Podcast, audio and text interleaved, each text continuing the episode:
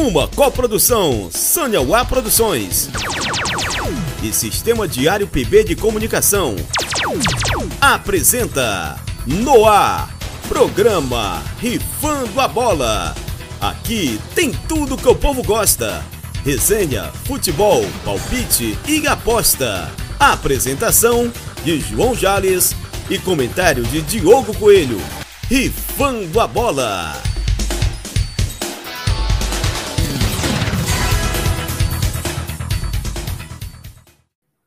Vamos chegando, galera. Vamos que vamos. Bom dia, boa tarde, boa noite para você, querida, querido ouvinte, telespectadora, telespectador que está sempre aqui conosco, nos acompanhando em radiodiariopb.com.br, você que nos acompanha sempre lá indexados e você que está aqui com a gente sempre nos acompanhando no nosso canal youtube.com/barra rifando a bola. Essa semana, mais um episódio quentinho saindo do forno. A gente aqui para discutir muita coisa, sempre com meu querido parceiro eh, Diogo Coelho nos comentários. Bom dia, boa tarde, boa noite, Diogão. 120 episódios, 120, 10 dúzias de histórias que já, nós já contamos por aqui, hein? Bom dia, boa tarde, boa noite, meu amigo Jales, queridos ouvintes aí do programa Rifando a Bola. É 120 Nossos fãs. Nossos rifãs, rifãs, é, com muito rifãs, prazer e orgulho. Os, os fãs dos, do rifã, dos rifãs. Tá certo, tá certo. Já tem até nome para nossos fãs. É o Isso é fandom, é né? É o, a, ah, bicho, é a galera que, que, a galera que escuta a gente aí no, no, no, no essa turma, essa geração millennial aí, nasceu ali no, no, no começo dos anos 2000, tem 20 e poucos anos e tal. Eles chamam essa galera de fandom, o fandom. Aí tem que batizar o fandom, né? Então nós os fãs do Rifando são os rifãs. Tá certo, tá certo. Então, bom dia, boa tarde, boa noite para os nossos rifãs e para os fandoms que nos acompanham. E é isso, né? 120 episódios e hoje a gente chega com um assunto mais importante do que o futebol, né? Como dizia o, o, o italiano Arrigo Sati, é, das coisas menos importantes, o futebol é mais importante. Hoje tem, tem coisas mais importantes do, do que o futebol para falar, né? É, esse caso de racismo que o Vinícius Júnior vem sofrendo constantemente na, na Espanha. Então, é, o futebol ficou em segundo plano nesse, nesse, nesse final de semana e a gente tem muito para falar sobre isso hoje, né, Gélis?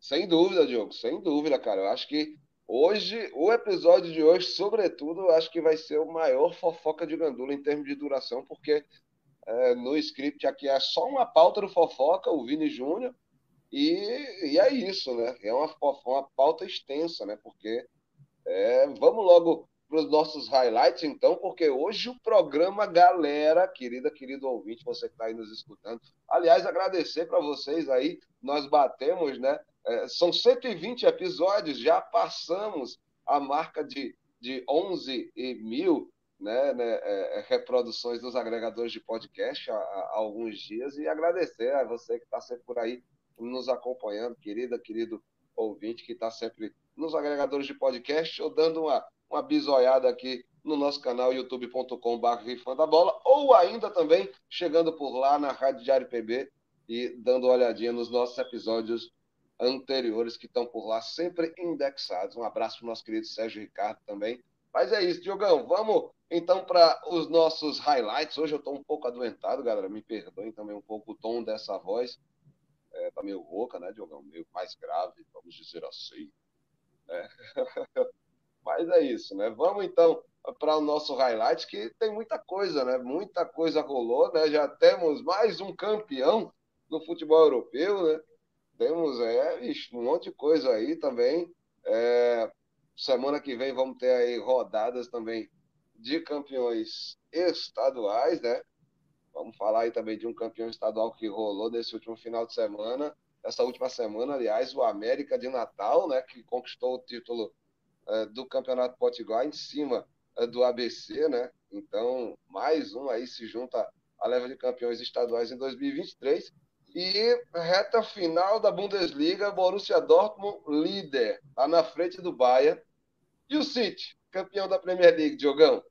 Quero saber de você aí. Se juntou ao Napoli Barcelona e ao campeão aí da sua Liga Nacional, Manchester City. Quais são os destaques que você traz aí do nosso é, futebol europeu? E mandar um abraço aí para a galera que nos acompanha, a Alvirrubra, a galera do Mecão, do América de Natal, que foi campeão potiguar em 2023. Me perdoe, meu querido Altani, torcedor do ABC, convidado nosso aqui já nessa quarta temporada, mas são, são essas as coisas que acontecem, né, Diogão? Tá difícil, tá difícil a vida do, da Altania lá do ABC, do ABC não, não tá né? fácil. É isso, e parabéns, parabéns aos campeões, ao América, mais uma vez campeão estadual, e ao City, né? O City campeão no, no sofá de casa, quem diria, um campeonato que, que começou complicado ali para o City, o Arsenal dominando, parecia que ia chegar no final com o Arsenal mais na frente do City, mas o City, com a sua tranquilidade, com a experiência que vem conquistando nos últimos anos, foi lá ganhando jogo atrás de jogo, o Arsenal é, deixando, deixando pontos para trás. Arsenal moiou, o né? campeonato. Né? Oi? O Arsenal moiou, né? É, é isso, perdeu, o Vini, perdeu o Vinícius Júnior, perdeu o Gabriel Jesus no meio da temporada, né? Aí acabou complicando um pouco ali, que era o principal atacante do Arsenal, estava jogando muito bem se machucou, voltou agora no final, mas o Arsenal acabou tropeçando bastante, né? E terminou o campeonato aí tropeçando mais uma vez. Ainda tem mais umas rodadas para terminar, mas é, deixou o título nas mãos do Manchester City ao perder para o time do Scarpa lá, o Nottingham Forest, perdeu para o time do Scarpa e acabou que o, o Manchester City entrou em campo contra o Chelsea apenas para cumprir tabela e para levantar a taça, ainda conseguiu a vitória. É, então, uma, um, um, um, final aí melancólico para o Arsenal e bem tranquilo para o City, que vai na expectativa agora de conquistar mais um título né, da, da, da Champions League. City que goleou o, o, o Real Madrid na semana passada, passou o carro para cima do Real Madrid estava é, precisando, né, depois do que aconteceu com, na, na temporada passada. O, dessa vez o Manchester City não deu chance ali para a mística madrilenha é, aparecer. Então, o City vem, vem muito bem aí. Parabéns ao, ao City, que mais, mais uma vez campeão do, da Premier League. E no, no alemão, o negócio complicou lá para o Bayern, né? O RB Leipzig ganhou por 3 a 1 na casa do Bayern. E, e aí o Dortmund conseguiu assumir a liderança, está com Respeite 70. Meu Leipzig. É, RB Leipzig está com tudo também, tem, tem chance de ser campeão também. Então, são 33 jogos, né, faltando ainda cinco rodadas para terminar. Não está fácil, não é. O, o Leipzig está a sete pontos do, do Dortmund, está com 70 pontos, o Bayern está com 68. Na verdade, só uma correção: o campeonato alemão ele é um pouquinho menor, né? Eles são 18 equipes, né? Então eles não, eles não, não, não são 38 rodadas. Ah, não. Então não tem chance, não. Então falei besteira aqui. É a penúltima, é a penúltima rodada, meu amigo. Agora é, é, é, é só tem mais dois jogos e tchau e benção. Se, é, se, então... o, o, se o Bayern, no, no, o Bayern tem que torcer né, pro, pro Leipzig, pro, pro Dortmund tropeçar, e o Dortmund só depende dele. É isso, é isso. Dortmund, então, tá a um, a um jogo do título, né? Eu estava aqui né, com a esperança do Leipzig poder, poder beliscar aqui, mas é, confundir com o brasileiro aí, que são 20 clubes.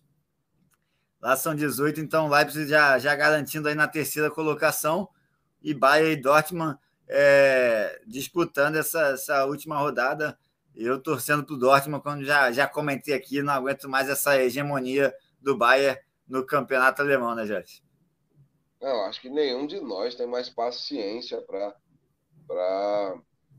então, é, essa, essa hegemonia, às vezes, assim, se por um lado a gente vê que, que é, mostra a excelência do time, por outro, assim, acaba jogando, de certa forma, competitividade no lixo, né? Porque é muito difícil você bater esses super times, sobretudo aqueles que vão sequência, sequenciados aí, é, temporada após temporada, vão para a Champions League, vão para a Europa League é, é uma injeção financeira que os outros clubes que não passam por essas competições da UEFA é, causa esse abismo, né, cara? Então, é sempre interessante quando acontece uma conjuntura dessa, né? O Dortmund, que, que também é um time de Champions, né? Vale lembrar, né? É, é, é um time que tem é de chegada na Champions League, mas é, é, não tem conseguido bater o Bayern, né? Na, na, na última década, na Bundesliga. Vem tentando e vem batendo na trave. Quando o Haaland estava por lá, já dava trabalho por si só, mas é isso, né? É a vida que segue. E agora vamos ver se o Dortmund consegue quebrar aí esse, esse tabu de uma década sem, sem deixar o seu Bayern deixar ninguém ganhar o campeonato alemão. Diogão, vamos falar agora então de Libertadores e Sul-Americana, porque já começamos a quarta rodada. Quarta rodada, amigo da Libertadores e da Sul-Americana. Já teve jogo na noite dessa terça-feira. Os Atléticos se enfrentaram, Galo e Furacão. Meu irmão, o Galo ganhou de 2 a 1 mas o destaque para mim foi o jogo que era bem fora da curva, Monagas e Colo-Colo, cara. Que não, ninguém dava muita coisa, o Monagas meteu 1 a 0 no Colo-Colo. Isso o Monagas jogando em casa. Colo-Colo foi buscar o um empate, no final do jogo ainda teve um jogador expulso e segurou o empate, beliscou um pontinho fora de casa. Esse foi o jogo que me chamou é, mais atenção aí nessa abertura da quarta rodada. É, quero saber de você, então, né? Você deve ter ficado com os olhos aí vidrados em Furacão e Galo, Galo e Furacão, duelo lá em Minas Gerais, que o Galo acabou vencendo. No fim das contas, precisava dessa vitória o Atlético Mineiro, né, Diogo? É, um jogo complicado para o Galo. Começou melhor ali que o Furacão, mas quem abriu o placar foi o Atlético Paranaense, né? O, o, o Galo estava melhor, mas não conseguia atacar muito. O Bento estava fazendo boas defesas também e não estava tendo muita, muita criatividade no ataque o Galo. Aí depois que tomou o gol, foi para cima com tudo. A, a, massa atleticana lá também no Mineirão apoiou bastante.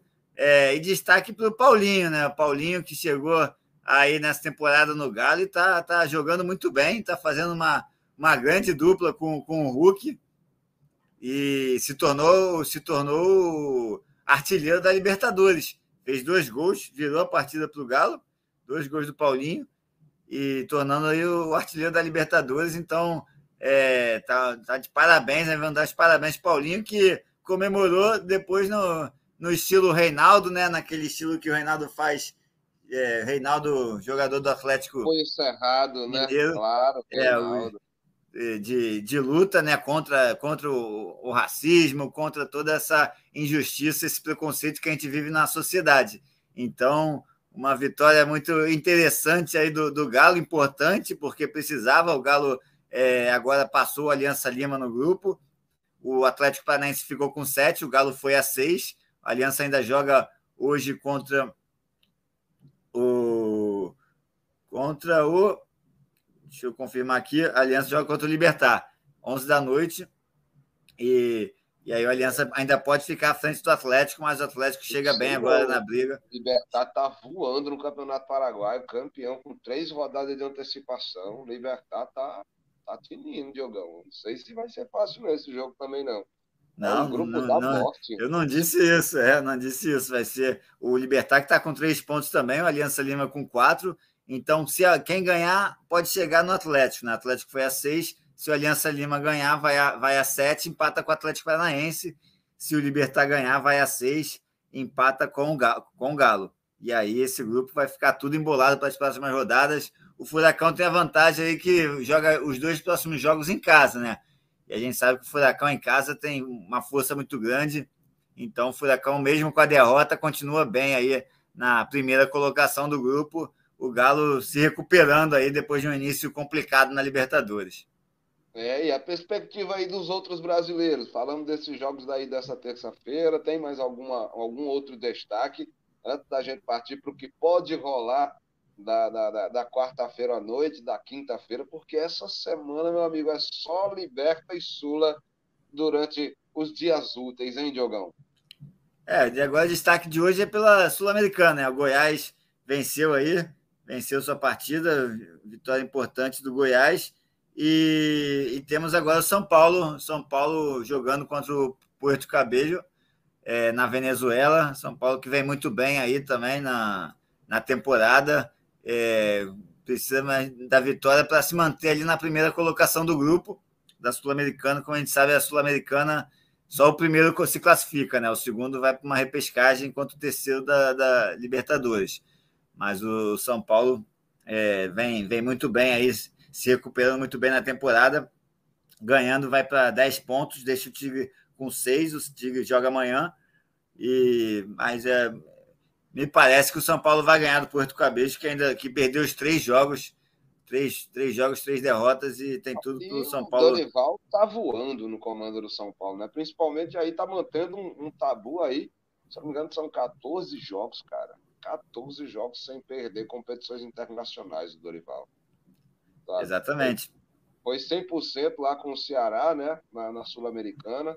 Depois assumiu o Flamengo, levou o Flamengo campeão tal, da, da, da Libertadores. E agora está aí com o São Paulo na Sul-Americana. Não sabe ainda o que é perder. Incrível. Incrível, Dorival. É, tá. A gente vê o que, que a diretoria do Flamengo deve estar com o cabelo em pé lá vendo o Dorival é, ganhando tudo aí por onde passa, né? E, e o Flamengo, ele sempre ali ainda sem, sem, com, sem arrumar um, um, um grande técnico, é porque o São Paulo também ainda não, não tem feito grandes partidas pelo Flamengo. Então, o Dorival é, foi uma justiça muito grande que aconteceu com ele aí no, no início da temporada. E acho que ele tem tudo para fazer um grande trabalho aí no São Paulo, aí já vem fazendo, né? E é isso. E amanhã temos aí os jogos da Libertadores.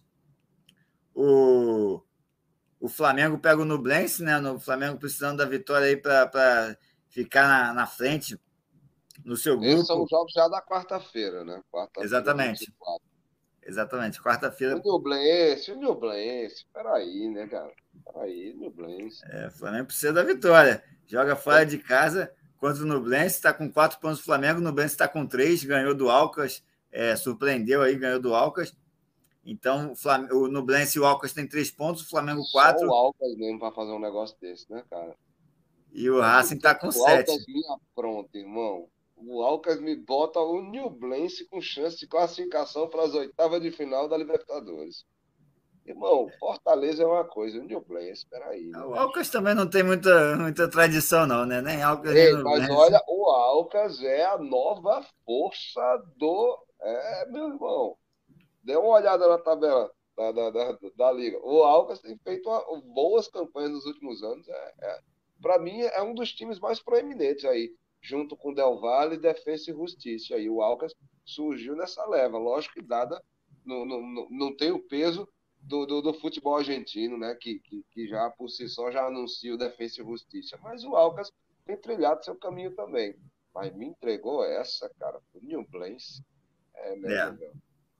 Aí, é, complicou a vida dele na, na, Libertadores, né? Porque Flamengo e Racing aí são tem bem mais prestígio aí que os dois, que, que o Alcas também. E, e agora o Flamengo busca essa vitória, importante vitória contra o Nublense fora de casa para empatar com o Racing. Se o Racing não, não, não ganhar o jogo contra o Alcas. Então, esse grupo também promete, vai embolar bastante aí, dependendo do que acontecer amanhã o Racing ganhando já pode garantir a sua classificação. Se o Alcas ganhar do Racing, aí pode embolar esse grupo com o Flamengo ali empatando com, com o Racing, o Alcas chegando em sexto lugar, em terceiro lugar, com seis pontos. É, temos o Corinthians também contra o Argentino Júnior, jogo importante para o Corinthians, né? Nossa senhora, é um jogo de vida ou vida. Não, não, não se pode nem falar a palavra morte perto do, de um corintiano. Esse jogo é, Argentina. Lá na Argentina. E a Argentina Júnior com sete Renato pontos. Augusto, Renato Augusto pediu para viajar com o elenco. Não foi relacionado para o jogo, mas pediu para viajar. Ele, ele, o Corinthians está numa situação, Diogão. Vá, é, vá, vai, por favor. Vai de técnico, ele vai para ajudar o Lúcio. Vai para ajudar é, o Lúcio. Vai de assistente técnico, é. praticamente, né, bicho? Vai botar a, a, a braçadeira de capitão do lado de fora do campo. É, no grupo, o Argentino Júnior está com sete pontos, o Independente Del Valle tem seis pontos e o Corinthians está com três. Então, é, se, se perder, praticamente pode dar Deus aí para Libertadores, com o Independente Del Valle ganhando contra o Liverpool, o Corinthians dá Deus da Libertadores perdendo essa partida. Então, é exatamente é de vida ou morte essa partida, tem que, tem que vencer. Corinthians que fez um bom jogo aí contra o Flamengo no Campeonato Brasileiro, né? mas acabou perdendo. Mas tá, daqui a pouco a gente vai comentar sobre o Brasileirão aí. Um jogo bem, bem complicado para o Flamengo, que acabou prevalecendo a mística rubro-negra aí. É, tem o Fluminense, que, que vai garantir, pode garantir a classificação contra o The Strongest, vai visita o The Strongest, né? E o Fluminense está com nove pontos, 100% aí na Libertadores, o Fluminense vem muito bem. E o The Strongest está com três pontos, é o segundo grupo, empatado com o Sport Cristal e com o River. É, então, a vida do Fluminense aí no, no, no grupo D está bem tranquila vencendo, empatando esse jogo já, já garante classificação. Então tá bem tranquilo o Fluminense, vai ali quase praticamente cumprir tabela. Temos o, o Internacional também, Internacional contra o Metropolitanos. Internacional precisando da vitória, está em segundo lugar com cinco hein? pontos no grupo. E o Mano, hein? Falou agora do Metropolitanos, pelo amor de Deus, né? Tem que ganhar do Metropolitano, né, mano? É.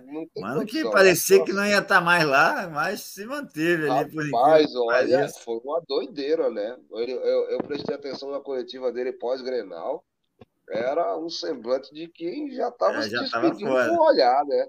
Mas só que eu não sei o que aconteceu. Todo mundo achava, até ele achava que ia sair, né? Normal e quem isso. saíram foram dirigentes, cara. Dirigentes, saca? Gente, gente de cargo técnico e tal, da equipe uma galera mais engravatada. A diretoria do, do Inter preferiu manter o, o, o Mano, né? Cortou outras cabeças aí nesse processo. E o, Mano é isso, né? Selou esse pacto aí com, com a presidência. Mano é o Mano. É o Mano, né, bicho? Vai ter que fazer acontecer agora. Tem que bater o Metropolitano, mano. É isso. Aí, Jogo complicado, complicado, mas dramático, que... complicado, complicado é apelido, cara. Esse jogo é dramático, é vida ou morte mesmo. Porque é. o, Inter já demitiu, já cortou na carne, mas não, não, não tirou o técnico. Pô, é, mano, fora de casa, mas o Metropolitano perdeu todos os jogos. Então, é, eu acho que o Inter consegue, consegue, de repente. Vamos ver. É agora é a, é a vida ou morte pro Mano esse jogo, mais do que para o Inter. Eu quero saber de você, né? Você é o comentarista, eu quero saber de você. O que, é que você imagina dessa situação do Mano? Assim, é, é, é, é impossível perder pro Metropolitano? Ou não, nada é tá impossível. Futebol é absurdo. Que é isso. Não, é cara, possível. Eu acho que esse jogo é, é mais de vida ou morte para o Mano do que para o Inter. O Inter está com cinco pontos, o Nacional tem sete e o Independente de Medellín tem quatro. Então, mesmo que o Inter não consiga a vitória, ainda tem chance de classificação. Mas não, o, mas o Mano, o Mano se não ganhar, acho que até um empate pode tirar o Mano aí, dependendo de como o Inter jogar. Aí depende é também como o jogo vai se desenrolar ali, né? Então é, é, um, é um jogo que, que é mais importante para o Mano do que para qualquer outro, qualquer outro é, torcedor, jogador lá do, do Internacional. E temos também o, Cerro Portem Palmeiras, né? Outro jogão aí. O Cerro que se complicou no grupo. É, o Palmeiras também não vem muito bem, perdeu para o Cerro em casa. Então é um grupo também que está bastante, bastante complicado aí. O Cerro Portem, deixa eu achar o grupo aqui. Como é que é aqui? O Bolívar, né? Bolívar que é, começou ali, né, sem saber muito como é que ia ser o Bolívar, está tá fazendo grandes partidas, é o líder do grupo, é, com seis pontos. O Palmeiras está empatado em segundo lugar com seis pontos, com o saldo de gols pior. E aí vem o Barcelona em terceiro e o Cerro Porto em quarto, os dois com três pontos. O jogo deixa na te, casa. Deixa, deixa eu só fazer um parênteses. O Bolívar, você sabe que o Bolívar é parceiro do Grupo City, né? Sim. Não é SAF City, mas, é, mas é, tem. É, não é, não é. Tem, a... tem, tem, parceria. Tem, a... tem parceria, Bolívar. Tem convênio, vamos dizer assim. Eita, rapaz. É, meu irmão. É, Espere e... o Bahia ano que vem. Espere o Bahia, pai. É, então, continuando sobre o Cerro, o Cerro. Desculpa. Você sabe que o Cerro tem, é, é, cheio de jogador que atuou no futebol brasileiro, né? Tem uns três ou quatro brasileiros nele, se eu não me engano também. Goleiro Jean, que era de São Paulo, envolveu-se tá, com aqueles, aquelas tretas de violência com, contra a mulher e tal, que ninguém queria mais ele no futebol brasileiro, ele foi arranjar espaço lá, né, no Cerro, e hoje é uma das figuras de destaque do time, né? É isso, e se destacou aqui, né? Quando veio e ganhou do Palmeiras aqui no, no Allianz Parque. Então, o Cerro ali, pô, se ganhar do Palmeiras, complica bastante a história desse grupo aí. O Bolívar ganhando do, do Barcelona pode já começar a garantir sua classificação, e aí vai ser Palmeiras e Cerro Portenho na, na briga para ver quem se classifica. Mas eu acredito que o Palmeiras é, tem, tem boas oportunidades aí de, de classificação. Vamos ver, né? Vamos ver como é que vai ser essa partida amanhã. Se o Palmeiras perder, vai complicar, vai, vai deixar tudo em aberto no grupo lá. E é isso, né? É isso. Pela Sul-Americana. Por hora, vamos agora de Sul, né? Por hora acabou a Libertadores. Então, e a Sula? É, a Sula tem o Botafogo, né? Botafogo joga aí contra o César Varleiro precisa da vitória, tá complicado aí para o Botafogo, que é, empatou com a LDU em casa na, na última rodada. A LDU ficou em primeiro lugar com sete. Jogão, o, o, Botafogo vai ganhar do César Valeu. Quem é o técnico do César Valeu? É Louco Abreu, cara. A mala branca já tá pronta, papai. Relaxe. O Botafogo tá voando, gente. É líder do Campeonato Brasileiro. A gente acha que, realmente, sério, César Valerro vai fazer frente com, com o Botafogo. Eu acho muito difícil. O Botafogo é, é franco e largo favorito, né? O Louco Abreu entra em campo, se ele entrar em campo, pode ter lei do ex aí. Não, só na, só na área técnica. É mais tranquilo. Não tá brincadeira, não. Ele, ele, ele, é, ele é o, o Perilima, lá, o, o dono do, do, do Perilima, lá da Paraíba. O cara era técnico, era jogador, era capitão, era presidente do time, diretor de futebol. Pô, bicho, o que, é que você não é? Era até o motorista do ônibus, né? Do, do, do time. Aí, é. peraí, né? Vamos com calma, é mas aí. É isso, Botafogo, Botafogo precisando da vitória. Senão também, ele, senão também fica em segundo ali, pega o terceiro da, da de quem vier da, da Libertadores. Acho que o Botafogo é tem tudo para se manter. Não, acho que ele tem tudo para se manter, mesmo se pegar um terceiro colocado aí de Libertadores, dependendo de, de quem vier. Né? É, tem um Bragantino, Bragantino aí empatado com o Estudiantes em sete pontos. Também tem um, um jogo importante agora. O Bragantino pega o Oriente Petroleiro fora de casa, precisa da vitória. É, o São Paulo a gente já comentou, temos o, o Santos, né? O Santos também, mais um, um, um jogo importante aí do Santos, que vai jogar contra o Audax, contra o Audax italiano. Audax italiano, do Chile. É, o Santos joga contra o Audax, que está em segundo, o Santos em terceiro com quatro, os dois com quatro pontos. New Old Boys já está lá com nove então o Santos está mais buscando a, a, segunda posição aí para tentar um, uma vaga na repescagem no, no segundo lugar. Santos também não está com um grande time, mas Soteldo está de volta, vai jogar aí Soteldo que, que quase não entra lá no Chile, né? Quase não, não entra no Chile porque não teve o, o Santos esqueceu de, de, de, de pegar o visto do Soteldo. Aí por pouco ele não entra no Chile, teve que resolver a situação lá na, na hora. Ele, ele é pequenininho, pelo menos a galera se tocasse ele ali no meio do, de um container, ele passava batido, hein? Não, mas vamos, vamos, pelo, vamos pelo caminho certo, né? Ronaldinho já ficou... certo, Vamos pelo caminho certo. Só Teldinho, rapaz. Que é isso. Cara, seleção venezuelana, joga muita bola, só Teldinho. Tá é, e o Fortaleza, né? Fortaleza Ei, tem um jogo importantíssimo aí contra o São Lourenço que pode garantir a, a classificação. Em casa. O São Lourenço tá, ó, fungando no cangote do River Plate no Campeonato Argentino, irmão. O é, River Plate mas... ganha um jogo, o São Lourenço ganha um. É, mesmo, tá pra brincadeira, não, cara. Mas na Libertadores o Fortaleza tá bem longe, tá com nove pontos. O São Lourenço tá com quatro, empatado não, com, com o Palestino. Né? É. O Palestino tá com quatro pontos, empatado com o São Lourenço ali em segundo lugar e o, e o Fortaleza lá em primeiro com nove. Então, é, uma vitória aí do Fortaleza garante a classificação com 100% de aproveitamento. Fortaleza que não vem vivendo uma boa fase, né? Nos últimos jogos aí tem tropeçado, mas na Sul-Americana vai muito bem. Em Voivoda, we trust. Hum, aqui não tem conversa, não. Eu sou, sou adepto e acólito da igreja do voivodismo Não tem brincadeira, não. Eu sou, sou um ser humano voivodizado.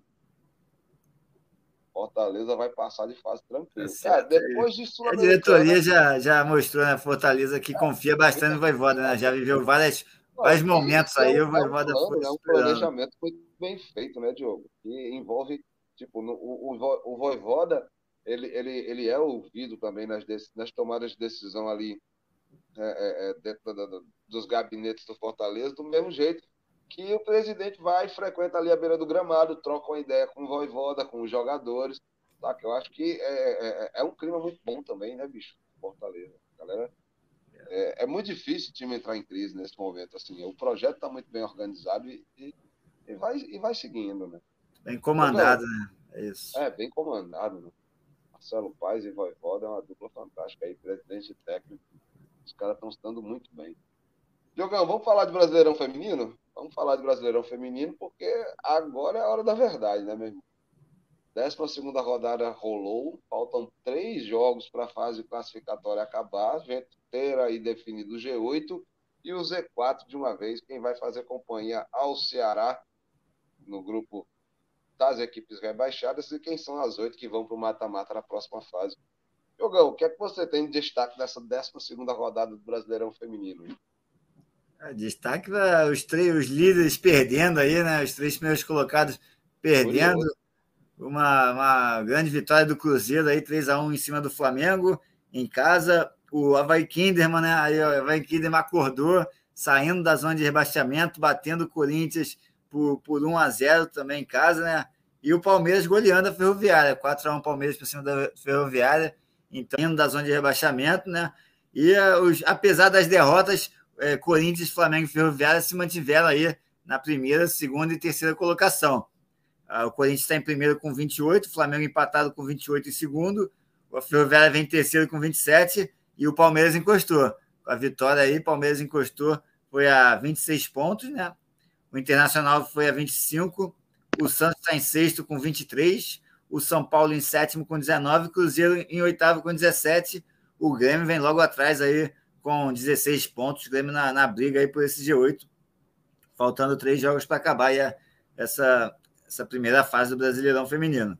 Bahia está em décimo com 13 pontos, o Real Brasília décimo primeiro com 13, o Kinderman saiu da zona de rebaixamento aí com 13 pontos, e quem entrou na zona foi o Atlético Mineiro, que eu estava falando que ele não sabia muito onde ir ali, tinha que ficar tomar cuidado, perdeu as últimas duas rodadas, e acabou entrando na zona de rebaixamento, está com 12 pontos.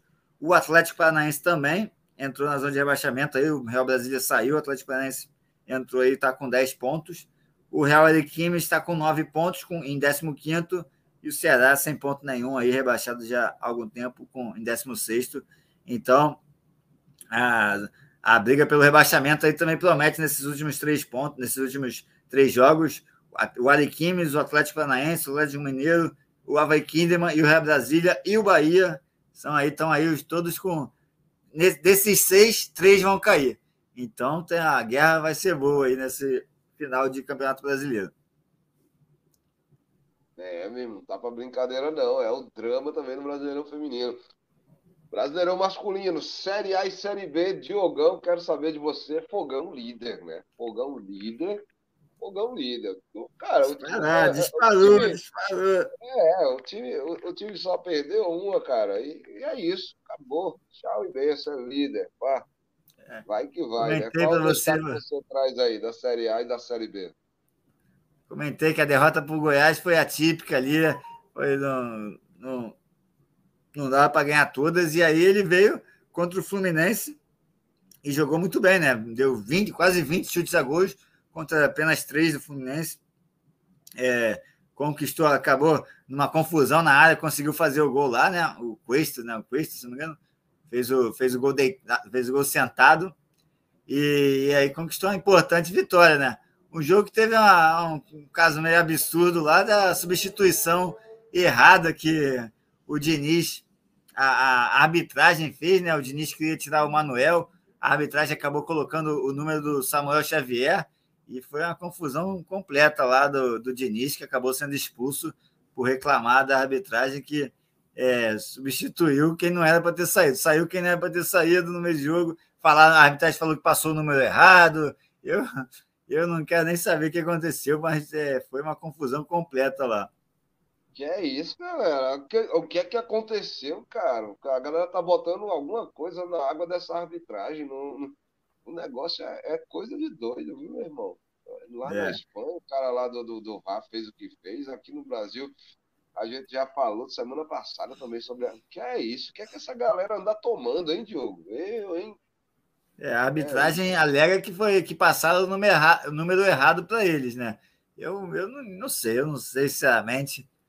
É, é complicado o árbitro colocar um número na placa que não foi o número que passaram para eles também. Então, não sei qual foi o garrancho que passaram para eles. É, é complicado aquela confusão no meio da, do, do jogo. Não, não vou, não vou julgar ninguém, não vou culpar ninguém nessa história aí, porque eu não sei a fundo o que realmente aconteceu ali naquele meio, daquela confusão do Fluminense e Botafogo, o clássico vovô. Botafogo que quebrou tabu aí, não ganhava do Fluminense há cinco anos lá no, no Engenhão, há quatro anos pelo Campeonato Brasileiro. Então, é, vitória importante aí do Botafogo e se, se, isolando três pontos à frente do Palmeiras na, na classificação, né? Uma, foi uma rodada bastante movimentada. Tivemos uma goleada do, do São Paulo, goleada mais ou menos 4 a 2 para cima do Vasco. O Vasco chegou a empatar 2 a 2 São Paulo foi e fez mais dois gols. E daí é... vinho, daí vinho, ou, ou na segunda-feira, daí vinho. Vou chegar lá, vou chegar lá, vou chegar lá. Eu, David, David foi o último lance, foi o último lance da rodada, David. Davidson foi o último lance da. Calma, calma. Ele é perfeito, cara. Ele é perfeito. Está muito ansioso para falar do Davis. Deixa eu terminar aqui, deixa eu chegar lá. Antes do Davidson, antes do Davidson, tivemos um grande domingo aí, né? Um grande domingo aí. Por um lado, lá no sul, o, o Grenaldo Soares, né? Grenaldo Soares, Soares brincou, fez um golaço ali fingiu que ia tocar de calcanhar, os três jogadores foram atrás do calcanhar dele, ele botou a bola para frente, encheu a bomba e abriu o placar com oito minutos de jogo no Grenal, já mostrando que ele ia fazer chover, né? Jogador, jogador grande, jogador de, de jogo grande, Soares, e depois ainda deu assistência para mais um gol do Grêmio, e o Grêmio, mesmo com menos um, né, acabou fazendo 3 a 1 é, para cima do Inter. O Inter só conseguiu fazer o gol lá no final, Estava 3 a 0 até o final do, do segundo tempo. Então, um, um Grenal que o, que o Grêmio se destacou aí, mesmo com um jogador a menos. Parabenizar aí o Grêmio e principalmente o Soares pelo jogo que fez. Tava, tava, ele estava só com saudade desses jogos grandes, ele queria, né? Não, e tivemos aqui no Rio de Janeiro. Se não fosse Soares, Renato Gaúcho tava passando sufoco. Hein? Mas isso é outra história. Vai, vai, Diogão. É, não sei, não sei. Não podemos. O Si, o si é complicado. O si. Mas. É... Fala, fala mais, fala mais.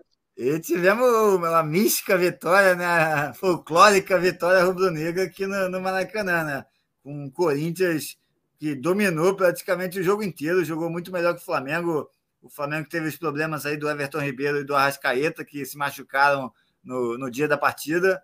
É, o São Paulo, em vez de colocar um jogador de, de, de frente ali, colocou três volantes mais o Gerson. Foi, um, foi uma, uma, um festival de volantes no meio-campo do Flamengo, né? Que era... Você sabe o que o São Paulo vai dizer, cara. É, mas eu não quero saber o que ele vai dizer, o que, que, o que eu vi em campo. E a gente, a gente sabe que o Flamengo tinha o Matheus França ali, o Matheus França, que ele vinha, vinha colocando em outras partidas, é, testou algumas vezes, e aí, quando, quando ele podia ter colocado o Matheus França, que era importante, que precisava do Matheus França no time, ele não colocou. E aí, no final do jogo, ainda colocou o Matheus Gonçalves, que ele não vinha testando. Então, algumas, tem algumas coisas do São Paulo isso que não é dá para entender. Paulo, Muito complicado aí, não isso é... é jogo dele, isso é joguete dele, cara. Ele daqui a pouco ele vai chegar nessa aí e vai meter o meme, necessita reforços. Já estava pedindo aí, os caras do Flamengo já foram atrás de uma galera que foi inclusive. É, mas, mas é isso aí, o jogo dele ou não, ele. Jogo dele ou não, ele está é. errado, ele tem que, ele tem que, ele tem que ser. É, é, tem que continuar com as convicções que ele vem fazendo. Ele estava colocando o Matheus França no lugar do Everton Ribeiro ou do Arrascaeta, no momento que o jogador se machucou, ele tinha que continuar tentando, colocando o Matheus França ali. E não foi o que ele fez. É, o Flamengo ficou, ficou sem criatividade no meio campo, não jogou bem. Mas, por sorte, né, o, o, o universo ajudou o São Paulo ali no final do jogo. O, tivemos a, o Léo Pereira, que se machucou no final da partida. O São Paulo já tinha feito as três janelas de substituição né, no segundo tempo, e aí não poderia mais substituir. Então, para não deixar o zagueiro lá, lá atrás, podendo causar risco para o Flamengo, ele mandou o zagueiro para a área, vai para a área, vai para ataque e fica lá no ataque. Não é que ele foi para o ataque e fez o gol, mesmo machucado, machucou, mesmo machucado, foi lá e fez o gol. Então, uma vitória aí folclórica rubro-negra no Maracanã. É, mesmo o São, a vitória que tudo que o São Paulo planejou não deu certo, o que ele não planejou deu certo. Então, é isso. E para finalizar, Para finalizar, não, ainda não. Vamos falar do Corinthians, porque eu nunca vi um discurso tão motivacional, tão, tão cheio de moral, tão de peito estufado como do Luxemburgo, porque para quem tinha jogado melhor, tinha perdido. Cara, eu, eu, para mim foi o supra-sumo do. Rapaz, jogamos, jogamos tudo que a gente podia. É, é, jogamos como nunca, perdemos como sempre. É, jogamos como nunca, perdemos como sempre. Tipo isso, tá? Foi surreal, bicho. O, o, o Luxemburgo na, na, na, entrevista coletiva e tal, enaltecendo. Não, cara, a gente perdeu, mas a gente jogou demais. Que é isso, Luxa? Que é isso, cara? Eu acho que. É mas jogou bem mesmo, jogou bem mesmo. É, merecia a mas vitória. Não conseguiu o resultado. É, me, merecimento não, não, não não, merecia. na tabela, não. Merecia, mas é, mas o, o Roger Guedes ali perdeu alguns gols importantes. O Alberto não fez uma grande partida. É, mas. O Alberto, né? Tá, tá vivendo um momento ruim também. Né? É outra coisa que é, é, é preciso também é, é, falar, né? O cara, Paulinho jogou muito bem, é importante aí a volta do Paulinho no Corinthians também está sendo bastante importante, vai, vai ajudar bastante o Corinthians aí, o Luxemburgo nessa, nessa reta aí de Brasileirão, reta final de Libertadores. Mas é isso. E aí, para finalizar agora sim, é, temos o grande Davidson, Davidson, é, que surpreendeu lá o Cruzeiro, né? Davidson que reclamou lá na, no intervalo, que foi xingado pra caramba na, na entrada do jogo. Ninguém pode reclamar daquele de Davidson, não. não daquele jeito. Não, e ele dá uma palestra do, do, do, do, do TEDx né, em, em um minuto e meio, cara. Ele falou de tudo, ele falou de conjuntura, foi solidário com o Vini Júnior, falou da torcida agressiva do Cruzeiro, falou que faz bobagem, falou do, do, dos palavrão que não pode falar na frente da criança, falou palavrão e pediu desculpa na sequência. Ele é um cara fantástico, né, bicho? Ele, ele tá, ele tá evoluindo, tá evoluindo como ser ele humano é um também. suco né, do, do folclore do futebol brasileiro. Ele é o craque alternativo, assim. Pelo amor de Deus, cara. Bom demais, David. Fala, Diogão. É, né, é isso. Davidson tirou onda, tomou um balãozinho no meio da partida lá, aplaudiu o jogador e foi lá para parabenizar o jogador. Moral, pelo... né, bicho? Moral. Isso é, tá, tá demonstrando como, como você deve ser, né? Como uma pessoa alegre para cima deve ser, não, não se importar aí com.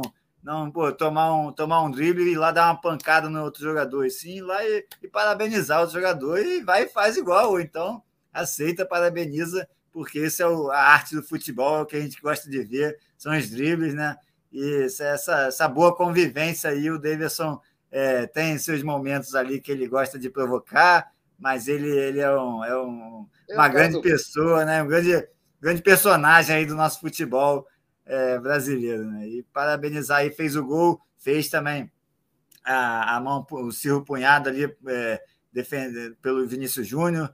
Então, um, um grande, um grande jogo aí do Cuiabá, que é, reestreou, né? O técnico Antônio Oliveira voltou aí para o Cuiabá e voltou muito bem com colocando o Davidson aí no, no, como principal personagem do jogo lá na Arena Jacaré.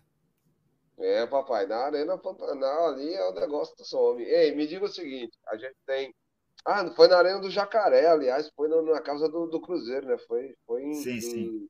Governador Valadares, né? Isso. No jogo. É, agora vamos de Série B, Diogão. Série B, o que é que você traz aí de destaque na segunda prateleira?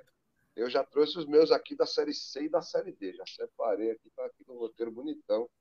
Você vai até dar risada comigo, se prepara. Série B, o que é que você traz aí para mim da segunda divisão do futebol brasileiro, Diogo Coelho? É, tivemos o esporte, né? Grande vitória do esporte aí, para cima do, do Botafogo. Botafogo de Ribeirão Preto, esporte vencendo em casa.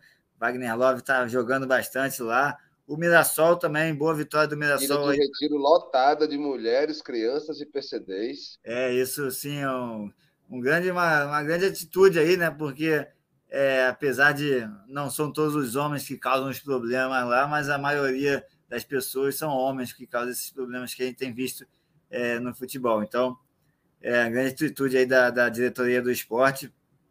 É, e é isso. Tivemos o Mirassol ganhando do Vitória, 2 a 0 o Mirassol para cima do Vitória. A Vitória segue líder, mas perdeu aí para o Mirassol fora de, fora de casa. O Ceará também teve, conquistou grande vitória do Ceará para cima do Criciúma, 2 a 1 vitória do Ceará, né?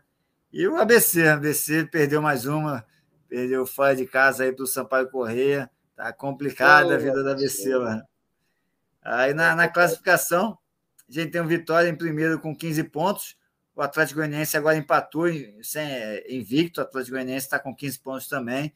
Vila Nova vem em terceiro com 14. Criciúma em quarto com 14. Guarani em quinto com 13. Mirassol em sexto com 13. Botafogo em sétimo com 12. Esporte com 11. Novo Horizontino com 11 em nono. Décimo para o Londrina com 10. Ceará com 10 também, décimo primeiro. Tudo embolado aí. Do, de, do primeiro ao décimo primeiro, cinco pontos a diferença aí do Vitória para o Ceará. é, do, do, jeito que a gente conhece, né? Aí vem a Chapecoense em décimo segundo com oito, Sampaio Correio com oito, Ituano em décimo quarto com sete, Havaí em décimo quinto com sete, Juventude em décimo sexto com seis, e aí abrindo a zona de rebaixamento, a Ponte com 17, em décimo sétimo com seis pontos, o CRB em décimo oitavo com cinco, Tom Benz em décimo nono com quatro pontos, e o ABC com apenas um ponto aí, segurando a lanterna. Não está fácil. Vamos ver se agora, com o fim da, do estadual lá, o ABC acorda na, na Série B. É, né, cara? Perdeu também o, o Campeonato Potiguar, né? Perdeu a final para o América no Natal, então complicado. Vamos falar de Série C e Série D agora, trazer rapidinho esses destaques aqui, principalmente dos clubes paraibanos. Mas é isso, na Série C, o Botafogo da Paraíba empatou em casa com o Pouso Alegre. É, o Pouso Alegre que subiu da Série D ano passado. O Botafogo acabou somando só um ponto, mas por incrível que pareça, subiu uma posição. O cara empata em casa, soma só um ponto, e ao invés de, de ser ultrapassado, ele ultrapassa. É uma coisa maravilhosa. Esse é o puro suco da Série C, meu irmão. Agora ele é o terceiro colocado na tabela de classificação dessa primeira fase, né, o do turno único do, do, do Brasileirão Série C, e vai aí construindo seu caminho aí na tentativa de subir para a Série B. O Botafogo, que já mais de uma década é, frequenta a terceira divisão do Campeonato Brasileiro Belo. Um abraço para a galera da torcida do Belo. Na Série D, fala agora, Nacional venceu o Souza, cara. Diogão, quebrou um tabu de mais de uma década também, que o Canário não vencia o Dino. Mais de 10 anos que o Nacional de Patos não sabia o que era vencer o Souza. Foi lá e venceu por 1 a 0 pela rodada do Brasileirão CLD. E o uh, Santa Cruz né, bateu o Campinense por 1 a 0 lá no Arruda. Teve dois gols anulados, irmão. Um deles bem polêmico, né? A galera reclamou e tudo. É, a respeito da conjuntura de, do gol, como se deu e tal, podia ter sido um empate para a equipe do Campinense, mas ficou aí 1 a 0 para o Santa Cruz, três pontos para o tricolor coral e, e ficou o seguinte, né? É, no grupo A3, né, que é esse grupo que a gente costuma prestar mais atenção na Série D, o Souza é o líder, né, mesmo tendo perdido, né, tem seis pontos, saldo, é, é, três saldo de gols. Nacional de Patos vencendo, chegou a seis pontos, é o segundo colocado, tem dois de saldo. O Santa Cruz é o terceiro colocado também com seis pontos e tem um de saldo. E na quarta posição, fechando esse G4 para a próxima fase da Série D, a minha Raposa, o Campinense, tem quatro pontos e aí ficam os outros quatro de fora nesse momento. Rodadas que passam, vida que segue. Vamos tocando o nosso barco, falar agora de assunto sério, seríssimo, que movimentou aí o mundo do esporte. É um divisor de águas, eu diria, no combate ao racismo na história do futebol e do esporte que tem acontecido nesses últimos dias. caso Vini Júnior, fofoca de Gandula chegando na área, mas essa fofoca é muito qualificada. Tem umas horas que a gente é, é, é, não é fofoca, né? Isso aqui é um debate puramente construtivo e eu acho que a gente vai trazer, inclusive, várias informações boas aí compiladas no nosso roteiro. O atacante brasileiro Vinícius Júnior, do Real Madrid, foi expulso né, nesse último domingo, depois de uma confusão iniciada após insultos racistas proferidos contra ele é, por torcedores aí do Valência. As equipes se enfrentaram no estádio Mestala, lá em Valência, era a 35 rodada do Campeonato Espanhol. O Real Madrid foi, é, perdeu por 1 a 0 para o Valência lá. E, enfim, é, imagens mostram o momento que o jogador da seleção brasileira encarava torcedores né, é, do, do, do Valência, né? Toda a situação lá, ele apontando quem tinha é, é, entoado, puxado os cantos, inclusive xingamentos e tudo mais. Uh, a situação provou, provocou aglomeração entre os atletas, né? a partida foi interrompida. É, depois do lance lá com o VAR e tudo mais, é, o único a receber cartão vermelho da confusão toda foi Vinícius Júnior, que era justamente o cara que tinha é, abordado o juiz. Olha, eu estou sendo vítima de racismo aqui. E no final das contas, depois de toda a confusão, depois que o mundo gira ali dentro do gramado do Mestala, o árbitro vai até o Vini Júnior para expulsar o Vini Júnior. Então, assim, é, um, é, uma, é uma guinada de 180 graus você passar de vítima ao o jogador a tomar o cartão vermelho, que eu, eu, eu, eu acho que eu e, e, ninguém entendeu isso. Né?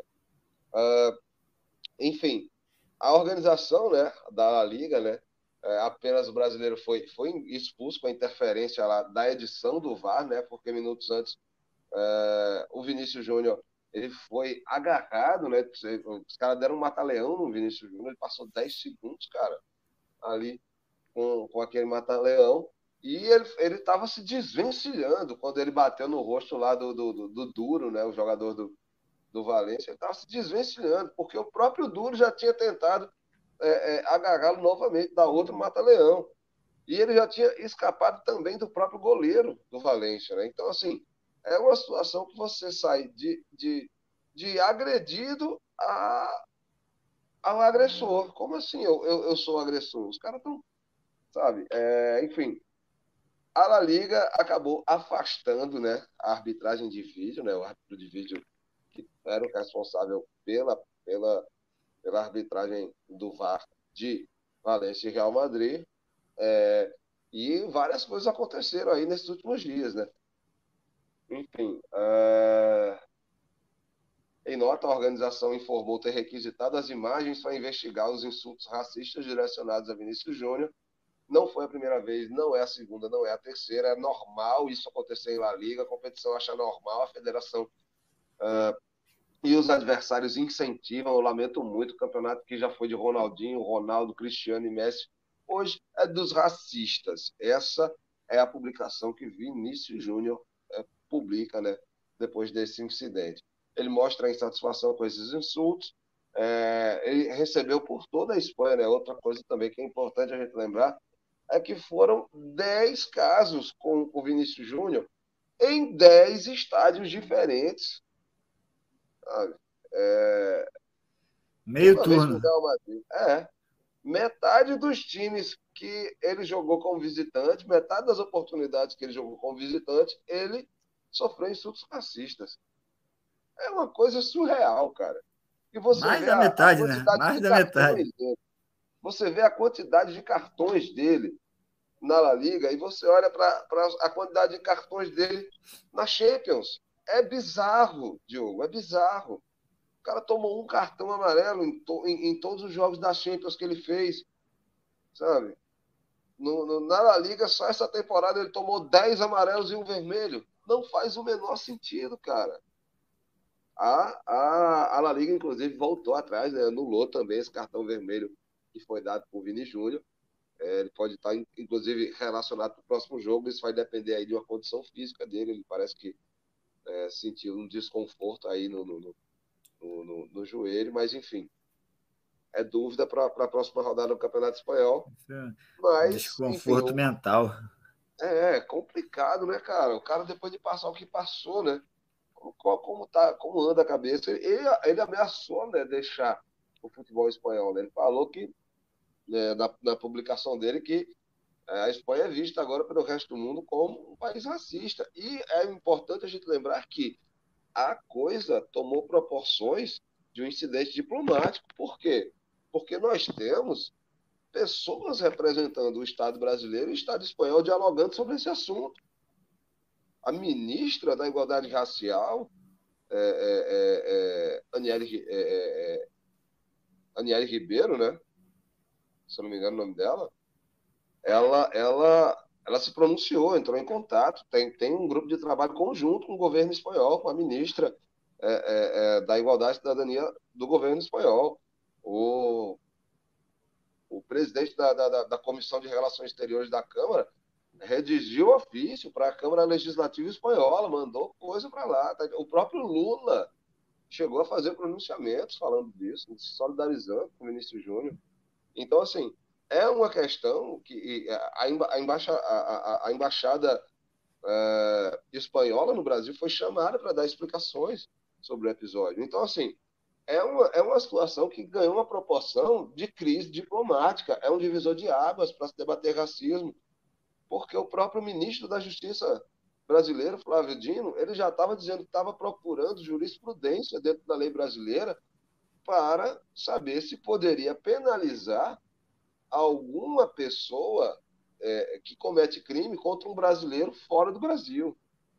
Você ter o ministro da Justiça dedicado a estudar sobre esse aspecto dentro da Constituição brasileira, é porque o negócio é um divisor de águas, cara. O cara está querendo ver se tem condição da gente punir de alguma maneira é, os cidadãos que foram racistas com Vinícius Júnior ou o Estado pelo qual os cidadãos é, é, é, é têm a nacionalidade, enfim. É um negócio muito. É, Para mim, é uma coisa estupenda, é gigantesco isso, né? é uma proporção que merecia desde muito tempo e que foi negligenciada durante muito tempo. Né? O próprio Ancelotti, de certa forma, ele passou muito tempo fazendo vista grossa sobre isso. Ele via o que acontecia com o Vini Júnior. Aí, depois desse episódio no Mestala, ele, ele mesmo chegou e disse muito sério, muito agora já era, né, galera? Agora não aí, ó, não, não, é, é, não é um não é um torcedor isolado, não é meia dúzia perdida numa multidão. Vocês ouviram o estádio inteiro, praticamente, né? Então, é, é isso, assim. Diogão, quero saber de você. É. Su, suas ponderações. Tanta coisa, né? Que a gente não sabe nem por onde começar que a gente vai falar, mas, mas é isso. É. Primeiro, sobre a expulsão do Vinícius Júnior, foi um absurdo ali, né? Depois de tudo que ele sofreu no, durante aqueles 15 minutos ali na, no, no, estádio, né? Ele foi atrás do torcedor, falou qual o torcedor que era, não sei se tiraram ou não o torcedor. Aí depois teve a confusão. Essa confusão da expulsão foi, foi uma bola que jogaram dentro de campo. O jogador do, do, do Valência chutou a bola em cima da, do Vinícius Júnior, né? Para tirar a bola. O Vinícius Júnior estava chegando dentro da área com a bola do jogo. Tinha uma outra bola dentro da área que o jogador do Valência chutou em cima do Vinícius Júnior para tirar a bola do jogo do Vinícius Júnior. E aí o árbitro não soube o que fazer ali na hora, na hora ele, ninguém entendeu muito o que tinha acontecido ali na hora, eu estava vendo o jogo, ninguém entendeu muito, e aí o árbitro até pediu ajuda do VAR para poder saber o que, que aconteceu, porque nem o árbitro entendeu o que aconteceu ali. E aí o VAR viu que foi uma bola que foi jogada da, da torcida para dentro de campo, para o jogador do Valência, que o jogador do Valência, em vez de chutar lá para fora, chutou no Vinícius Júnior e aí causou essa confusão toda. O VAR viu e o, foi cartão amarelo para o jogador do Valência. Ou seja, já, o VAR interviu aí por um cartão amarelo para o jogador do Valência. E aí começou a confusão toda ali. É, o goleiro foi para cima, teve uma, essa outra confusão que, que começou a briga lá, né? E é isso, o Vinícius Júnior tomou um matalhão ali de, de quase 10 segundos para conseguir se desvencilhar. Quando se desvencilhou, é, soltou o braço para cima do cara que estava tentando pegar ele de novo e acabou só ele sendo expulso. É, foi um, um absurdo. É, mostra que o cara que estava no VAR também não, não, não era muito fã do Vinícius Júnior, também estava meio que concordando com tudo aquilo que estava acontecendo, porque é, expulsar o Vinícius, só o Vinícius Júnior ali, beleza, ele soltou o braço para cima do cara. Ele já estava cheio de, de coisa na cabeça ali, já devia estar tá puto com tudo que estava acontecendo. É, mas expulsar só ele ali foi, foi um absurdo. Era, era, era o final da tragédia, né? Pra, a cereja da tragédia ali. Cara, foi... eu fico imaginando, sabe, me perdoa te interromper, Diogo, mas eu fico imaginando o que, que passa na cabeça do árbitro de vídeo que sabe que a gente está assistindo no mundo inteiro a um jogo da La Liga, que a gente está vendo que os câmeras filmaram Vinícius Júnior tomando o Mata-Leão, e depois a gente está vendo as edições que o VAR está mostrando para o árbitro de campo. Ele não percebe que ele tá. Ele, ele, ele editou na cara dura para o mundo inteiro o lance, sabe?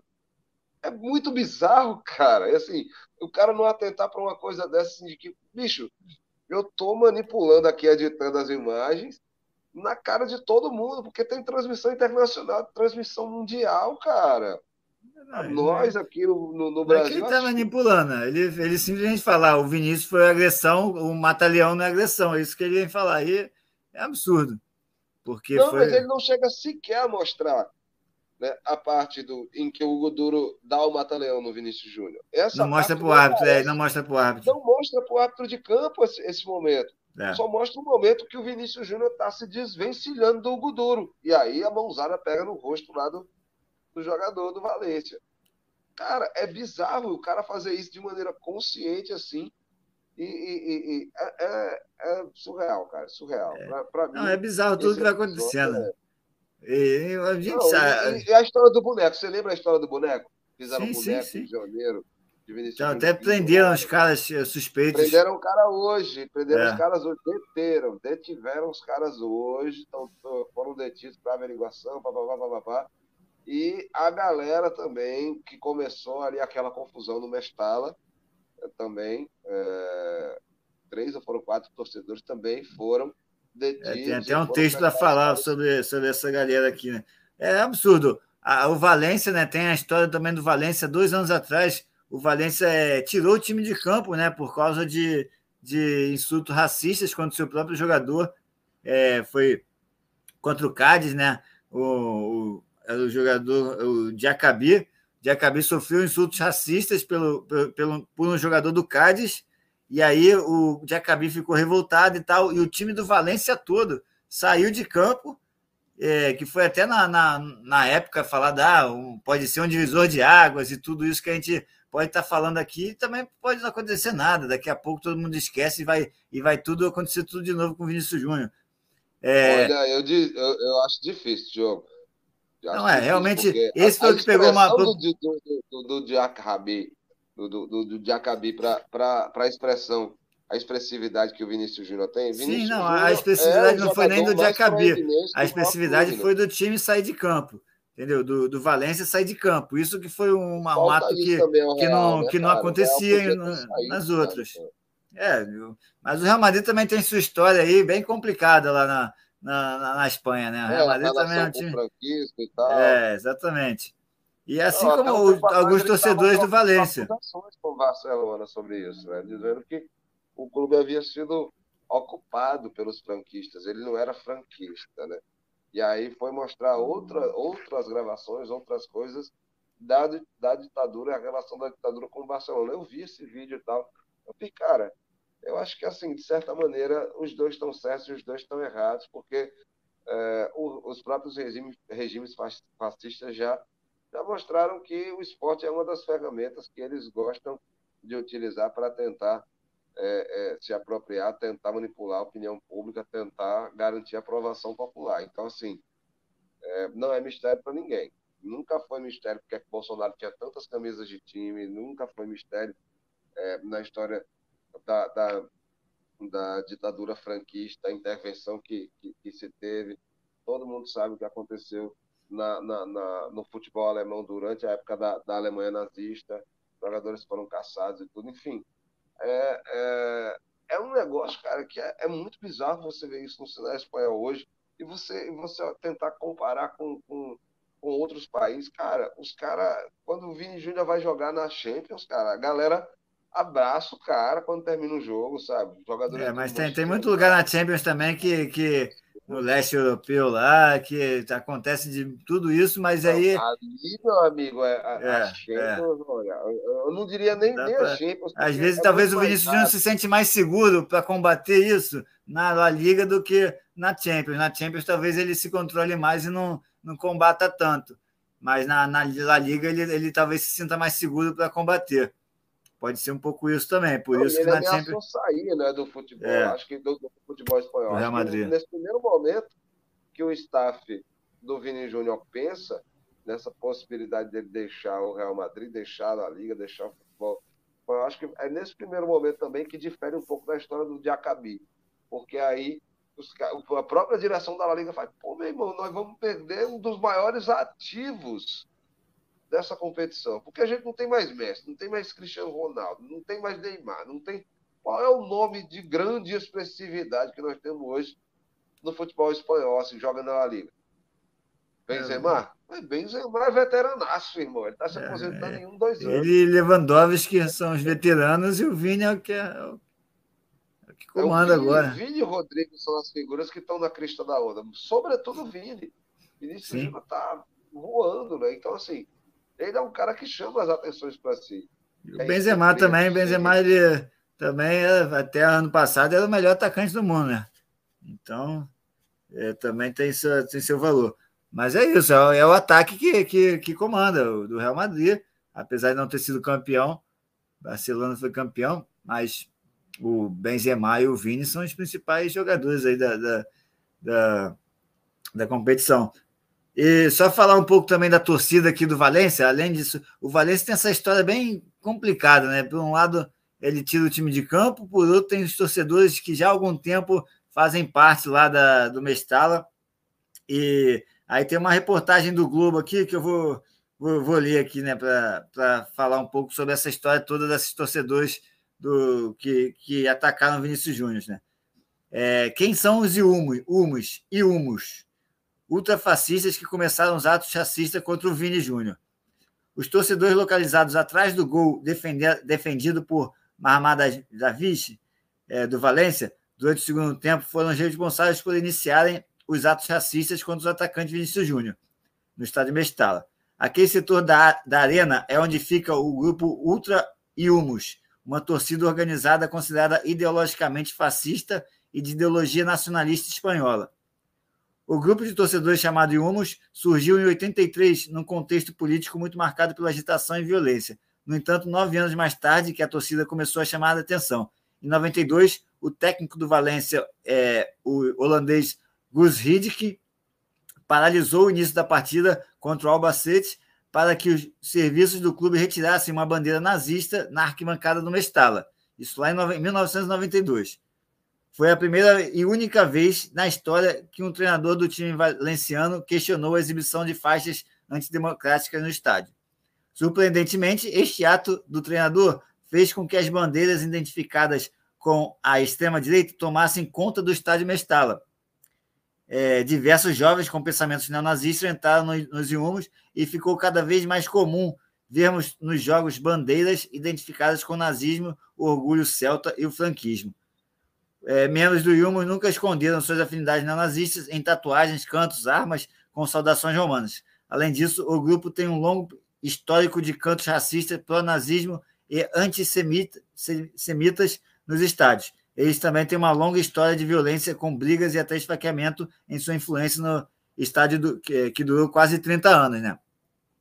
Isso porque esse grupo teve enfraquecimento nos últimos anos, muito por conta recente da compra muito por conta da recente compra do clube pelo bilionário singapuriano Peter Lin, que baniu boa parte dos Iumos é, no Mestala em 2021. O prefeito de Valência, Juan Ribó, também pediu ao Valência que não aceitasse esses grupos estádio, no estádio e o clube acatou o pedido. No entanto, esses torcedores foram voltando a ganhar força nos últimos anos.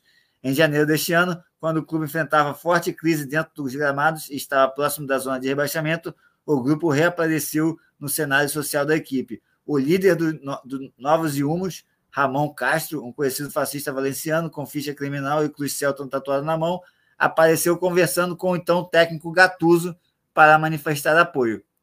Então, é, é essa torcida do Valência também, que está lá já há 30 anos e que tem a história de que vai e volta, que é uma, uma um, um, problema europeu, né? Que a gente já tem há mais de 100 anos de, de fascistas que vivem lá e que, apesar de a gente ter combatido e ganhado a, a guerra, eles continuam ali nos esgotos e de vez em quando aparecem, né? Essa situação do, do governo brasileiro também, de estar tá, tá demonstrando seu apoio, a gente, a gente é, viu que na, nas últimas vezes que aconteceu, nos últimos anos, não, não teve esse apoio do governo brasileiro, porque o governo brasileiro também era um governo fascista. Agora a gente tem um, um, um governo socialista que, que apoia essas causas é, é, é antipreconceituosas, né? Então, que bom que a gente tem agora um governo que está combatendo isso e espero que a gente tenha um, um técnico do Valência, uma diretoria do Valência que combata também, porque é, esses grupos seguem por lá e seguem nos esgotos. Quando eles veem a oportunidade, eles saem dos esgotos para mostrar todo o seu preconceito e ódio aí no, no cenário do futebol e da sociedade. Diogão, eu queria trazer também um adendo a esses elementos que você trouxe aí é, sobre a história do Gus Hiddink, né, o técnico holandês que reclamou aí sobre essa retirada das bandeiras. A família de Gus Hiddink, eles... Não, na verdade, ele, ele reclamou das bandeiras, né? Pediu para retirar as bandeiras. Então, pediu para retirar e, e ele, tem, ele tem uma fundamentação que, que é de família, né? O pai do, do Gus, ele escondeu, né? Escondeu judeus na Holanda durante a ocupação alemã, durante a ocupação nazista na Holanda. Ele fez parte da resistência holandesa. Então, assim, ele viveu de muito perto, né? Esses horrores do fascismo, o Gus Hiddink. E, nesse sentido, é, ele chega com todo o conhecimento, né? Agora, é muito louco ele, ele se deparar com esse clima dentro do, do, do Valência, dentro do Mestala, e, tipo, 30 anos depois a gente vê essa, essa movimentação de ida e vinda dessa, dessa torcida, a movimentação também da compra do clube, né? E, e, e, essa galera continua parasitando, continua por ali, nos arredores, tentando buscar espaço, tentando. É, é muito bizarro, mas para além deles, para além do Mestala, outros nove estádios receberam o Vinícius Júnior desse mesmo jeito. E aí o que foi que aconteceu, né, cara? Quero saber é, é, as providências que a La Liga vai, vai, vai, tomando em relação a isso, né? Como, é, como o, o Vinícius Júnior vai. O próprio presidente da La Liga tem seus problemas lá também, né? E também é um, é um cara bem controverso lá, que na, no, no dia do ele é jogo. Ele é aliado do Vox, cara, o é, partido da é. extrema-direita lá. Exatamente. Então ele também é, é faz parte desse, desses inhumos aí, faz parte desse, desses ratos de, de esgoto aí que, que aparecem quando vem oportunidade. E a gente está num momento de, de um crescimento de células nazistas aí pelo mundo, e eles estão vendo uma oportunidade, estão perdendo a vergonha de serem nazistas, né? E, mas a gente segue combatendo aí. Eu acredito que é só um momento, é mais uma fase que a gente tem que combater, faz parte mas eles têm, são cada vez mais enfraquecidos. Cada vez que eles aparecem, eles aparecem mais fracos e com mais resistência. Mas o que, é que você acha, Diogo, desse, dessa história, por exemplo, o, o Vinícius Júnior chegar e falar que, cara, eu acho que não está dando mais para mim. Vou sair do futebol espanhol, vou sair da La Liga. Como você vê isso também? Não, eu acho que ele falou que é, se, se, ele não falou, não tá dando, vou sair. Ele falou, se não for, se não for aqui, serei, serei em outro lugar. Mas não, aí mandou um recado, né? Tanto é que depois é. disso o Real Madrid se mexeu. O presidente Florentino Pérez se reuniu pessoalmente com ele para resolver essas coisas também. Ah, parece que tem a, tem a multa também de 5 bilhões se ele sair. Então isso aí é complicado. Ele manda essa, mas para sair é complicado. É... Mas, mas é o isso. Ele paga.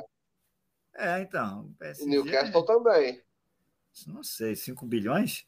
Complicado. Irmão, é, o, o Newcastle, o dono do Newcastle, o, o, o, o MBS, o dono do Newcastle, ele, bicho, ele perto do, do, do, do shake lá, do, do PSG, O shake do PSG, bicho, é classe média perto dele. É brincadeira não, bicho. O príncipe da Arábia Saudita, Mohammed bin, bin Salman, tá doido, cara. Esse cara tem grana demais, cara.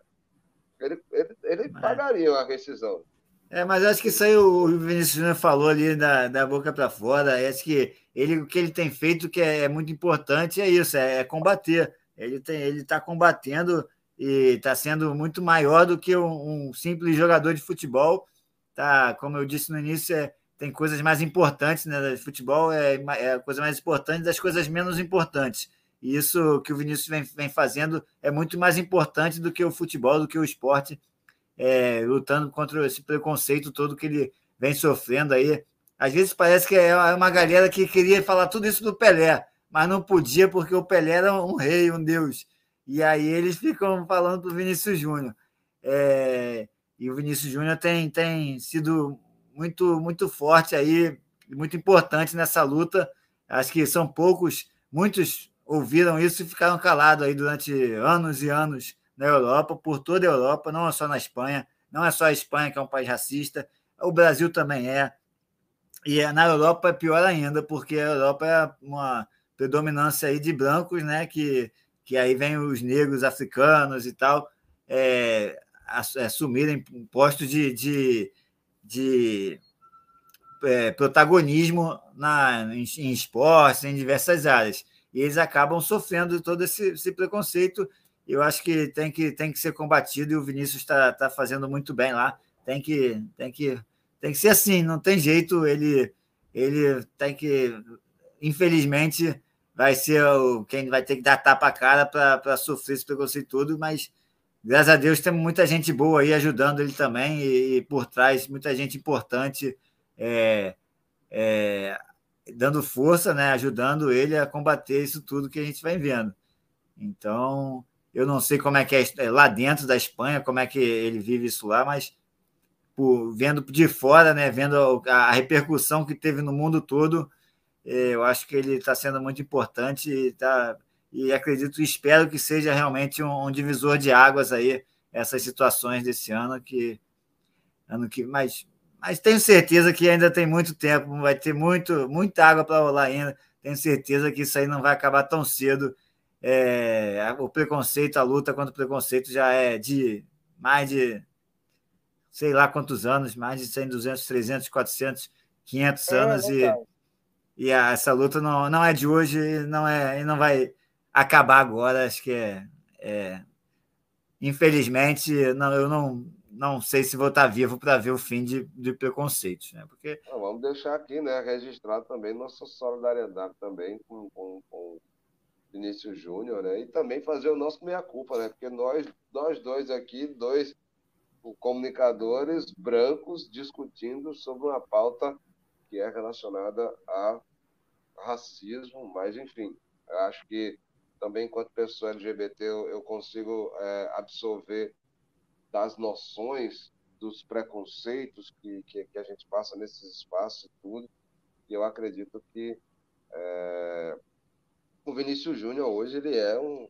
ele é um herói nessa, nessa causa, ele é um herói nessa pauta, um herói internacional. Eu diria que agora ele conseguiu é, marcar o esporte de uma maneira que eu diria que nem o próprio Pelé chegou a marcar com esse viés político.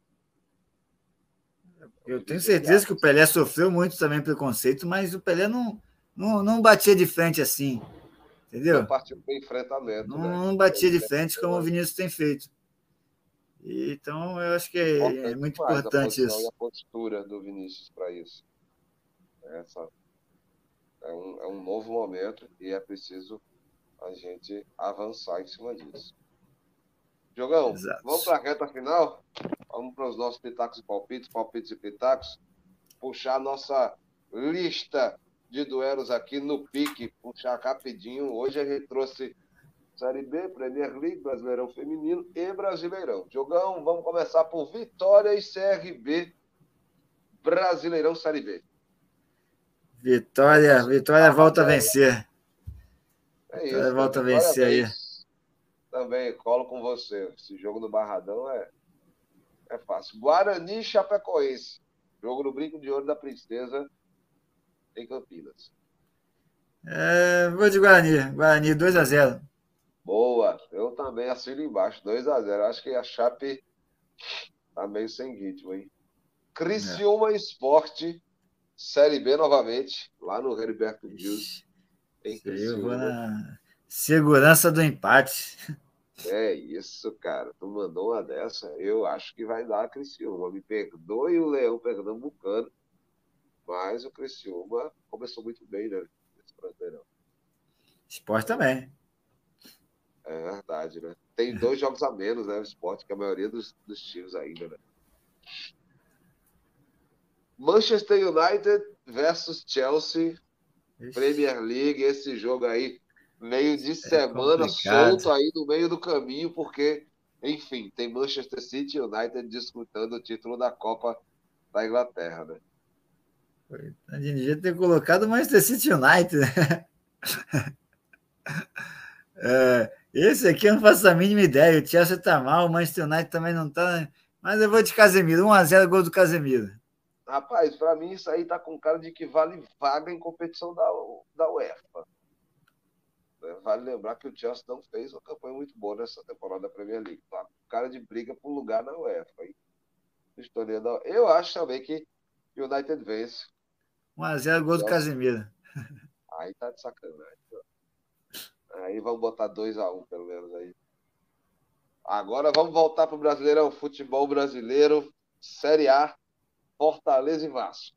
Esse duelo papai lá na Arena Castelão em Fortaleza, Diogão. É, Vasco, com o gol do Davidson, o Vasco voltou para a zona de rebaixamento, né? Além é, de tudo, o Davidson ainda colocou o Vasco na zona de rebaixamento. Davidson não vacila, né, bicho? Davidson ele faz as coisas, é... parece que é muito caso pensado. É, Fortaleza, Vitória Fortaleza vai voltar a vencer aí. Não sei se vai ser a segunda vitória em sequência, né? Não sei se vai vencer amanhã no São Lourenço, mas acho que vence do Vasco é, 2 a 1 um. Eu também acho que vence. E eu acho que vence demais. Eu vou botar 3 a 1 aí Fortaleza. Cuiabá e Curitiba, Diogão. Lá na Arena Pantanal. Devin, né? Devin, 2x1. Devin, né? 2x1 com o gol do Davidson aí. Ah, eu já acho que vai ser 1x0 só, tá bom. Gol do Devin, tchau e benção. Vai tomar banho, vai tomar lençol e vai bater palma de novo pra galera e vai pedir para a turma do é... ficar chamando palavrão. É. E claro, vai dar uma Vamos volta. Ver, lá em, em Curitiba? Não, em Cuiabá. Né? Não, é na Arena Pantanal, o, o, lugar que tem o carro maca mais charmoso do futebol brasileiro. Aquela colheitadeira bonitinha da Drebó. Olha, merchan. Rapaz, vamos procurar essa galera aí agora. Diogão, Grêmio e. Não, é. Grêmio Inter. e Internacional. É Grenal, irmão. Clássico Grenal, é. Grenal no Brasileirão Feminino. Acho que o Inter vai a forra. Do masculino e esse Grenal feminino aí. Acho que, acho que o Inter vai a forra nesse Grenal aí. O Grêmio precisando da vitória para voltar para o G8, mas acho que o Grêmio, o, o Inter agora vai vai se redimir no feminino aí, vai ganhar esse jogo 1 a 0 internacional. Rapaz, eu, eu já digo que o Grêmio ganhou, o masculino vai ganhar no feminino também. Quando de campo das gurias gremistas, vou botar aí 2x1 um pro Grêmio. Flamengo e Palmeiras, Brasileirão Feminino. Duas outras máquinas aí dessa divisão de elite da mulherada. Quem leva esse. Esse jogo vai ser aqui no Rio de Janeiro, no, Luso Brasileiro. É, Flamengo que vem de derrota aí, Palmeiras vem de vitória. Mas eu vou de Flamengo, 1x0 Flamengo. Nossa eu preciso muita coragem. Eu vou de Palmeiras. Eu vou eu de sabia, Palmeiras. Eu sabia que você de Palmeiras. É isso. Atlético Paranaense e Cruzeiro. As gurias do Furacão e as cabulosas. É, Furacão precisando da vitória aí para sair do rebaixamento. Mas, é, é, Paranaense também, os dois Atléticos aí, os dois Atléticos que disputaram a Libertadores hoje no feminino estão disputando o rebaixamento lá. E eu vou de, vou de Furacão, 1 a 0 É isso, eu sigo com você, sigo a relatoria, vou de Atlético também, as gurias Furacão. E para fechar, Corinthians e Atlético Mineiro. Aí, as brabas do Timão e as vingadoras do Galo. E aí? Corinthians, o Galo precisa ganhar aí também para sair rebaixamento, mas o Corinthians que vence essa aí. É 2 a 0 É isso, eu vou com você também. Corinthians vence, mas eu acho que o Atlético faz um golzinho. 3 a 1 Corinthians. Chegamos ao fim desse episódio do Rifando a Bola, número 120 aí, é a décima a dúzia de, de, episódios aí que a gente chega. Fica de olho no, no conteúdo da gente, né, nas nossas redes sociais, a gente tá também no Instagram e no TikTok, e também manda recado, interage com a gente, você que está sempre por aqui nos acompanhando no nosso canal youtube.com.br Rifando a Bola, também já deixe seu like no vídeo, também se inscreve no nosso canal ou procura o agregador de podcast da sua preferência, que a gente vai estar lá disponível com os nossos episódios. Satisfação enorme estar com você aqui em mais um episódio, Diogão. 10 dúzias de episódios. 10 vezes 12, 120. 10 dúzias, é. 10 dúzias, acho que é a primeira vez que eu ouço. é, exatamente. É, o prazer é todo meu. Trabalhar, como sempre, é, é um prazer novamente estar aqui e mais um programa importante aí que tivemos, né? Falando de, de coisas mais importantes que o futebol. E é isso. E a expectativa também para a semana que vem, né? Semana que vem também vamos ter, se tudo der certo, aí vamos ter um convidado aí é, de muita importância na, na, nessa luta também de militância aí contra, o, contra o fascismo. É, então, se tudo der certo, aí fica ligado que semana que vem também vai ter um, um programa de, de, grande importância aí da nossa, da nossa temporada, aí, da nossa história do Rifando da Bola. Então, é isso aí. Fiquem ligados. Bom dia, boa tarde, boa noite a todos e até semana que vem. Valeu, Jales.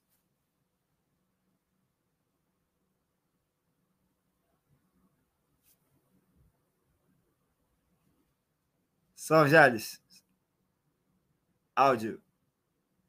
Áudio, som. Alô, som. Alô, som. Opa. Tivemos um pequeno problema aí com Jales na reta final da nossa décima dúzia. Ih, caiu.